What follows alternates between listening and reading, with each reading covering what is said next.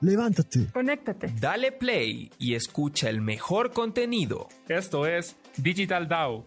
Comenzamos.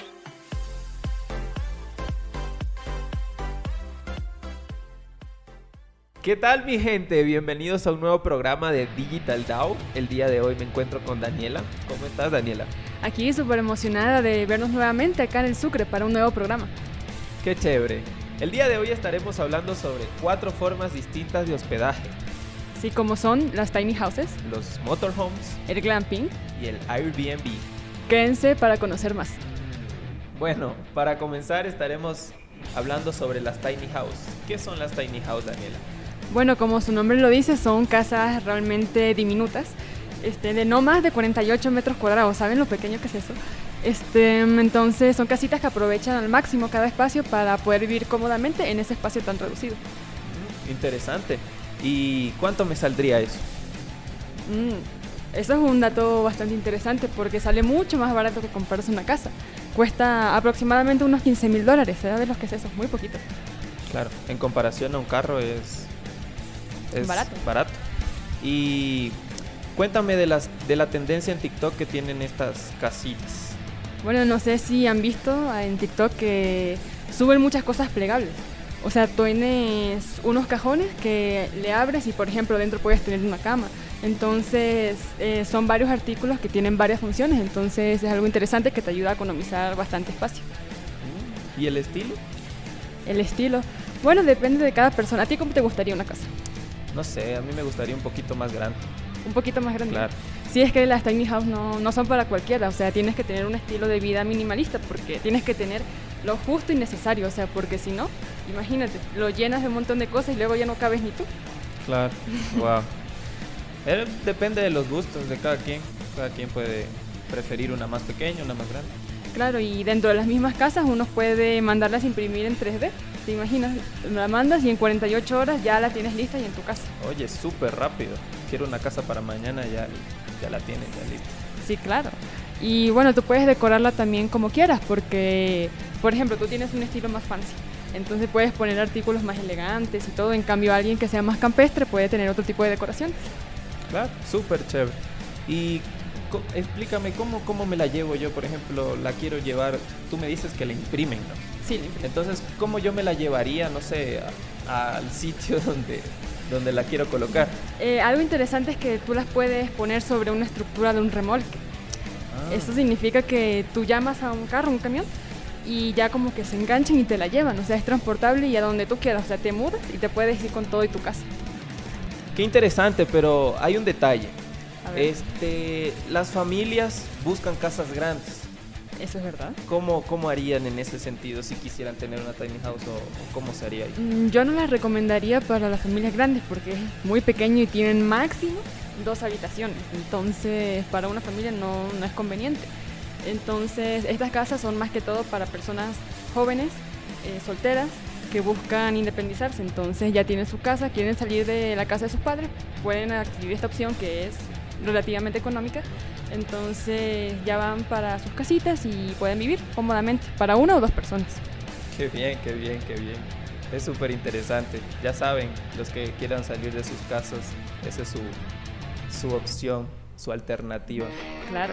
comprarse una tiny house. Y también es eh, realmente importante y puede ser muy útil para las personas que se preocupan por el medio ambiente, porque estas casas son autosustentables. ¿Sabes qué significa eso?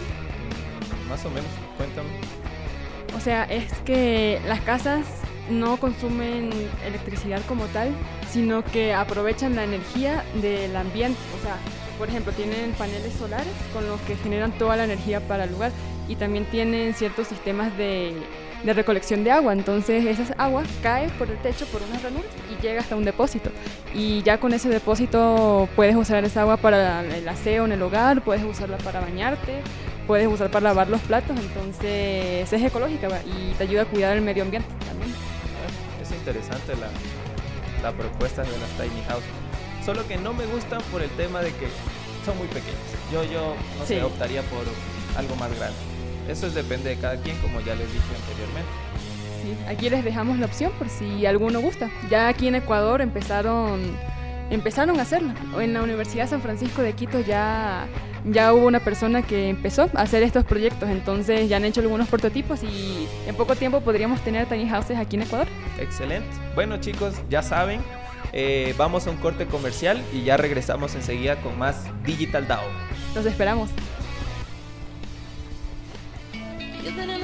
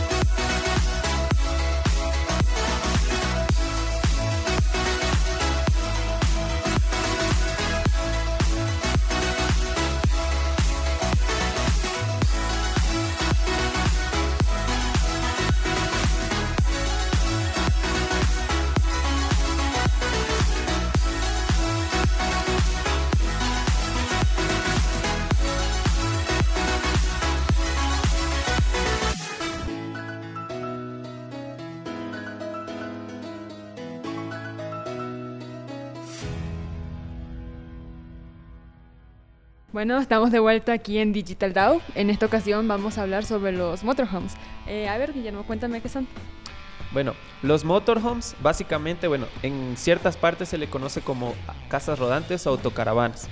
Eh, estos son automóviles con el, con el mobiliario completo, el mismo que tendrías en una casa. Tu cama, tu televisor, todos tus, tus, tus objetos que podrías tener en tu casa, eso es un motorhome, una casa rodante. O sea que yo sin ningún problema podría vivir ahí y despreocuparme y no tener una casa. Claro, estas son súper interesantes porque al ser a la vez vehículo, a la vez hogar, puedes viajar largas horas y recorrer todo, todo, todo el, el- el continente. Pues las familias europeas lo, lo utilizan mucho ya que, como les decía, puedes viajar por todo el continente, eh, parar una noche, descansar y al día siguiente seguir rodando. Son súper buenas. Claro, como me mencionas esto, lo primero que se me viene a la mente son los mochileros. Claro. Seguramente ellos puedan tener y esto sea una excelente opción para ellos, porque claro, como dice, pueden conocer el mundo y sin preocuparse por el hospedaje, solo tienen su carro, salen y pueden viajar. Exacto, son también súper interesantes porque eh, solo debes pagar la gasolina. La gasolina y tus alimentos, porque lo demás ya lo tienes en, en tu, en tu casa rodante. Eh, estas también cuentan con, un, con una planta eléctrica la cual alimenta todo tu sistema, todos tus electrodomésticos, tus Mm. televisores y también son súper buenas porque O sea, solo gastas en gasolina. Vas, compras gasolina tanto para el, el auto como para la planta eléctrica y con eso abasteces todo. Mm, Súper interesante. Y cuéntame, ¿existen algunos tipos de casas rodantes? A ver, eh, sí, hay tres clasificaciones, se clasifican en tres, como, como lo son los campers, las capuchinas y las integrales. Las campers eh, son las más, se podría decir, las más utilizadas ya que solo se adaptan. Tú agarras un- una furgoneta normal y esta le colocas una cama, un colchón y, y algunas cosas que puedan entrar y ahí ya lo vuelves campers. Esas son como las que usaban los hippies, ¿no? Exactamente, como Mm. estas Volkswagen de los hippies y esto, así mismo. Esas las, las adaptas a tus Y- necesidades. ¿Y las capuchinas? ¿Cuáles son? A ver, bueno, las capuchinas son un poco más altas. Esa es la diferencia. Son súper, podría decir, altas. Porque eh, tienen esta, esta, tiene como una, una capucha, obviamente, como se llama. Mm, Y, y pues eso hace que, que tú puedas caminar totalmente Erguido. para, exacto, erguido. Y, y, um, Más cómodo. exacto, es más cómodo. A, a diferencia de las de los campers, los campers solo te metes ahí nomás y, y ya. Claro. Y es más incómodo, se podría decir. Yo preferiría un- una capuchina. Yo también, porque solo el hecho de poder estar de pie, mejor, claro. Claro. Y bueno, la tercera serían las integrales. Estas integrales serían las más lujosas. Mm, más lujosas porque estas son las más caras también por lo que se hacen a tu medida, a lo que a lo que tú quieras, se hacen desde cero. Si tú quieres tener dos camas, tres camas, ellos lo, lo- las personas que la empresa que crea estas integrales autocaravanas, ellos lo hacen. Y me imagino que también son más grandes que las otras dos. Claro, son más grandes, pero en vez, eh, a diferencia de las, de las capuchinas, estas no tienen el espacio arriba, sino que lo tienen a lo ancho, a lo largo. Y, y tienes más cosas a lo largo. Es como una especie de minibús o autobús que contiene todo. Son como las típicas que vemos en la televisión. Uno Claro. piensa casas rodantes y piensa en las integrales. ¿no? Exactamente, son súper lujosas. Mm, Y cuéntame, ¿cómo es la construcción de estas? Bueno, estas se construyen en un chasis muy famoso. Este chasis es el de Fiat, Fiat Ducato.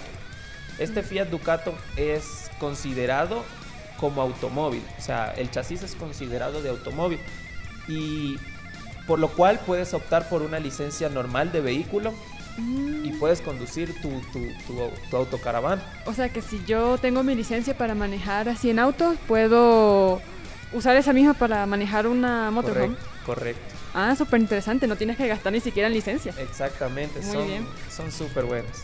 Eh, yo prefiero las motorhomes a la que vimos anteriormente, que fueron las tiny house. No sé tú, ¿qué me dirás? Sí, honestamente yo creo que sí, porque no podría vivir con tan pocas cosas y... O sea, imagínate, aquí en Latinoamérica con tanta delincuencia uno... Se te llevan la motorhome, se te llevan el carro, se te llevan la casa, o sea... Claro, las dos al mismo tiempo. Aquí en Latinoamérica no sería factible tener una motorhome, más eso es más que todo para Europa o, O Estados, Estados Unidos, Unidos, claro. que es lo más recomendable.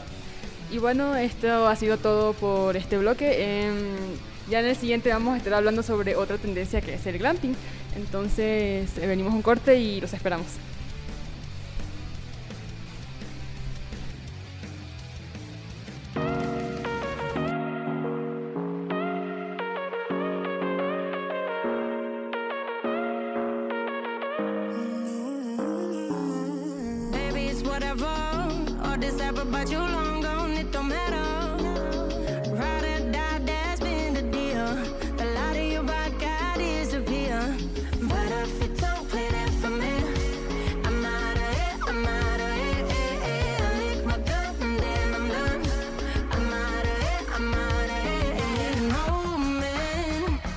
Tell me you're no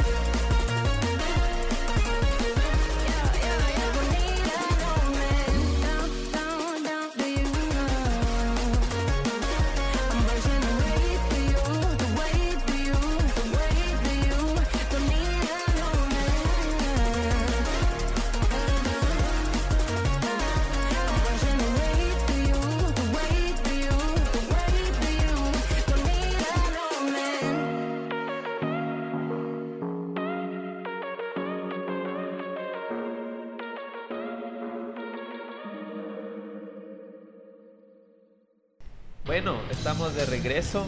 Eh, vamos a hablar esta vez sobre el glamping. ¿Qué es el glamping?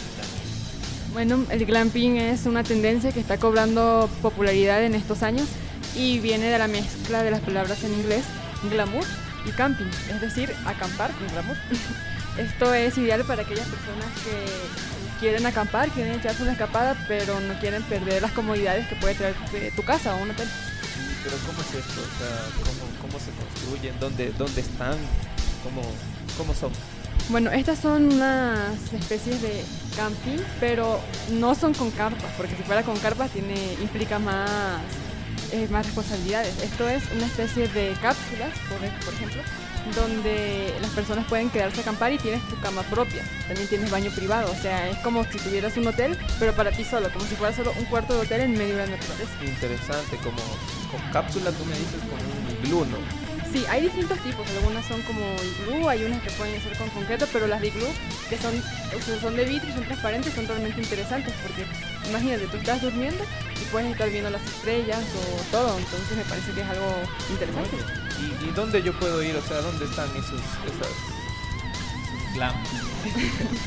Este, se suelen encontrar en lugares exóticos o lugares paradisíacos, o sea, son lugares que no son de acceso tan fácil y es para que te eches una escapada y conectes totalmente con la naturaleza.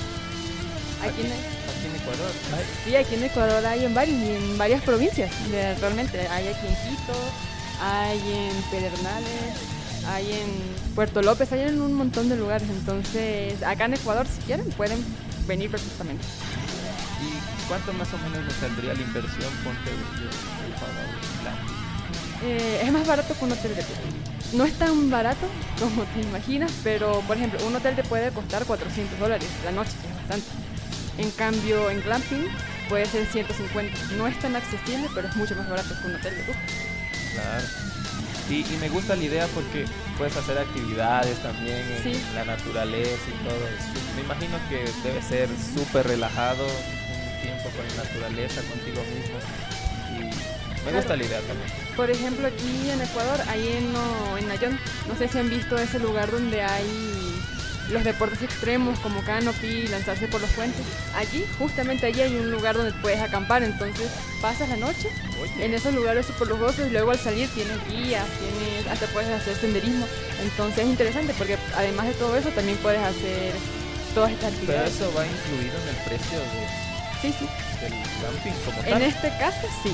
Ah. Yo sí quisiera hacer, pero el, el, el bungee, ¿se llama? Ajá, el 20. ajá. Ah, ya. Ese también es súper chévere. Y si hay ahí, pues es un tiempo súper chévere para estar con la naturaleza y, y estar relajado. Ya saben, para escaparse, para disfrutar un poco de la naturaleza de los paisajes de Ecuador. Y esto también es bastante, o sea, ha cobrado popularidad durante la pandemia porque una de las cosas que siempre te dicen es mantener el distanciamiento social, tratar de estar aislados. Entonces acá no tienes que compartir espacio con otras personas, sino que todo ese espacio es para ti y puedes además salir a relajarte para olvidarte de todos los problemas. Ya, ya, ya tengo que mandar cuando tenga COVID. Ah, mándalo para A el una glamping. claro. Así disfruta y ya ni se, nadie, no contagia a nadie. Exactamente. Y bueno, entonces, eh, sí te gustaría ir a uno, ¿no? Sí me gustaría ir, pero son, o sea, para estar siempre ahí, no creo que podría. Pero para visitar, pasar como que unas vacaciones, una semanita, ahí sí me gustaría. Sí, para... Son cosas como que de una vez, para vivir la experiencia y decir, ah, mira, estuve en un glamping. También puede ser, se me ocurre interesante para, para un aniversario, una pareja puede pasar ahí. Uy, ya sabes. máximo, tú, tú me dirías máximo cuántas personas pueden quedarse en un glamping. Mm, depende, porque hay de distintos tamaños, pero lo ideal sería hasta cinco personas. Cinco personas. Mm, chévere. Interesante también. Y bueno, eh, vamos a, a un corte comercial y ya volvemos con más. Sí, en el siguiente bloque estaremos hablando sobre el- esta aplicación tan popular, el Airbnb, entonces quédense para saber más. Levántate. Conéctate. Dale play y escucha Digital DAO. Un espacio único y entretenido para hablar sobre diseño, arquitectura y urbanismo. Te esperamos todos los viernes con una nueva entrega. Únete y disfruta de todo el contenido que solo Digital DAO te puede ofrecer.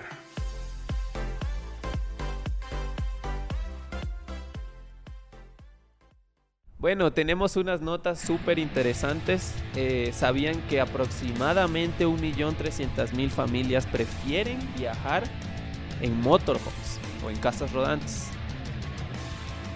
Otra es que el glamping se popularizó durante la pandemia porque se podía viajar y estar aislados a la vez. Y bueno, como última nota tenemos una frase súper interesante sobre el glamping que dice, produce una sensación bellamente ambigua, la de estar en la naturaleza y al mismo tiempo inmersos en una absoluta intimidad. Toma ello 2021. Bueno, en esta ocasión estaremos hablando sobre el Airbnb. ¿Saben qué es el Airbnb? Bueno, aquí se los vamos a explicar. Bueno, el Airbnb es básicamente una aplicación parecida a Booking, solo que en vez de buscar solo habitaciones, buscas casas completas. Puedes, o sea, es básicamente para tu- turistas para que puedan hospedarse en una casa completa. Eso es obviamente mucho más cómodo. Mm, interesante. ¿Y cómo funciona esta aplicación? Bueno, básicamente tú das algunos datos, em, como por ejemplo cuántas personas van a estar, eh, por cuánto tiempo y más o menos el rango de precio que tú quieras seguir. Entonces ya poniendo esos filtros te muestra las opciones acorde a lo que tú pusiste. Entonces ahí ya le seleccionas y es básicamente a tu gusto. O sea, de- varía, depende del tamaño de la casa, podría decirlo. Sí, a veces los precios varían dependiendo de la casa o también dependiendo de, de la zona, porque hay zonas que son Claro. más lujosas que otras. Entonces, dependiendo de eso, puede ser el precio que te cobren. Y, ¿Y cómo es esto? O sea, ¿es sencillo buscar una casa en algún sitio? O sea, si hay disponibilidad inmediata y todo. Sí, em, aunque bueno, tienes que reservar como que con un tiempo de anticipación, pero una ventaja súper interesante es que algunas te permiten cancelar hasta un día antes, por ejemplo, si ya te cancelaron el vuelo, entonces puedes cancelar sin, sin una multa. Entonces, Ok. Y por ejemplo, yo tengo mi casa. ajá. Tengo mi casa y quiero colocarle en esta plataforma. O sea, yo cobraría por eso como un alquiler, un arriendo normal. Claro, tú básicamente te registras en la aplicación. Un requisito muy importante es que la casa sea tuya. O sea, no puede ser que tú arriendes una casa y quieras arrendarla de ti también. La casa tiene que ser propia. Y ya con eso, eh, tú, dependiendo obviamente de tu zona o de lo que tengas, tú pones el precio. Tú mismo pones el precio de tu casa. Mm, ya. Interesante. Me gusta. Em, Bueno, este, aquí hay algo también que se llama guía de vecindario. ¿No te ha pasado que tú llegas a una ciudad y no conoces nada, obviamente? claro.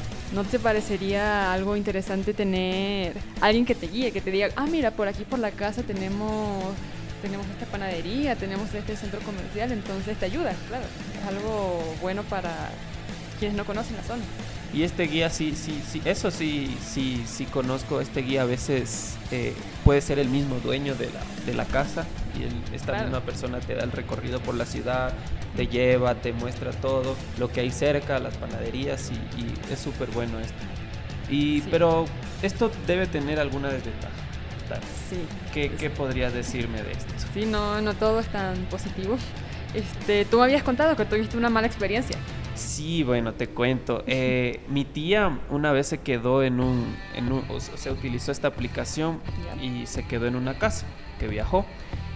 Pero tuvo un mal trato por parte del anfitrión que fue súper, súper, o sea, una mala experiencia que eso más nunca mi tía quiso volver a, a utilizar Airbnb. Sí, este, esto es una desventaja porque no siempre puedes escoger como que quién te va a alojar. O sea, escoge la casa, pero no el anfitrión. Tú no sabes qué trato te pueden tener. Puede que te toque alguna mala experiencia, así como le pasó a tu tía. Como pues tenemos unos anfitriones que hasta te hagan ese, esa guía súper buena. Entonces, es algo que una ruleta rusa no sabes qué te puede tocar. Claro, pero ahí, por ahí, bueno, no sé, digo yo. Por las, el sistema de puntuaciones tal vez uno puede ver la calidad de anfitrión y todo esto Sí. para... Ajá, puedes ver, por ejemplo, la casa tiene cinco estrellas. Entonces también te puedes dejar los comentarios y tú lees como que, ah, esta señora me trató súper bien, la casa súper limpia y estaba en una zona segura. Entonces ya con las reseñas tú puedes guiarte a ver si es un buen lugar o no. Mm, curioso. Y hay otra cosa que, una incógnita que, que tengo ahorita. La persona dueña de casa es la que se encarga de la limpieza también. Depende. Ahí, ahí mismo donde te dan los detalles, por ejemplo, cuántas habitaciones tiene, te dice si tú tienes que limpiar o si va el mismo dueño a limpiar. Entonces depende, tú ahí le seleccionas y ya ves. Mm, me gusta también, pero el problema, el único detalle que tengo es sobre el, el trato profesional. O sea, no vas a tener el mismo trato que tienes en un hotel, obviamente, pero, o sea, ganas por otro lado porque estás solo en una casa y Sí, Tú ahí tú, pagas. ahí tú decides, ahí tienes como que las dos caras de la moneda. Si prefieres la comodidad o si prefieres los buenos tratos o una atención personalizada. Porque muchas veces estas personas no están capacitadas como en los hoteles para la atención al cliente, pero tienes la gran ventaja de que tienes toda la casa para ti sin que nadie te moleste, te dan las llaves y tú ya tienes el lugar. ¿Ya? Bueno, ustedes son los que deciden. Nosotros les dimos cuatro alternativas de hospedaje para tus viajes y para tus vacaciones. Ustedes deciden si quieren, si les gusta motorhomes, tiny house, glamping o el Airbnb. Eh, Si aquí ya queda en sus manos decidir, ya tienen ventajas, tienen desventajas, tienen algunas experiencias, entonces ya ustedes pueden ver con cuál se quedan. No olviden que en el próximo programa estaremos hablando sobre los hoteles cápsula. Les daremos un top de top 10 de edificios más altos de Ecuador. Sí, también vamos a estar hablando sobre algunas innovaciones que han habido en la arquitectura, como drones, realidad virtual, va a estar súper interesante. Y también por último vamos a hablar de una tendencia del diseño que ha cobrado popularidad, como son los logos minimalistas. Y tenemos un, una entrevista de lujo, entonces no se lo pierdan. Nos vemos la próxima entrega de Digital DAO. Hasta luego. Chao.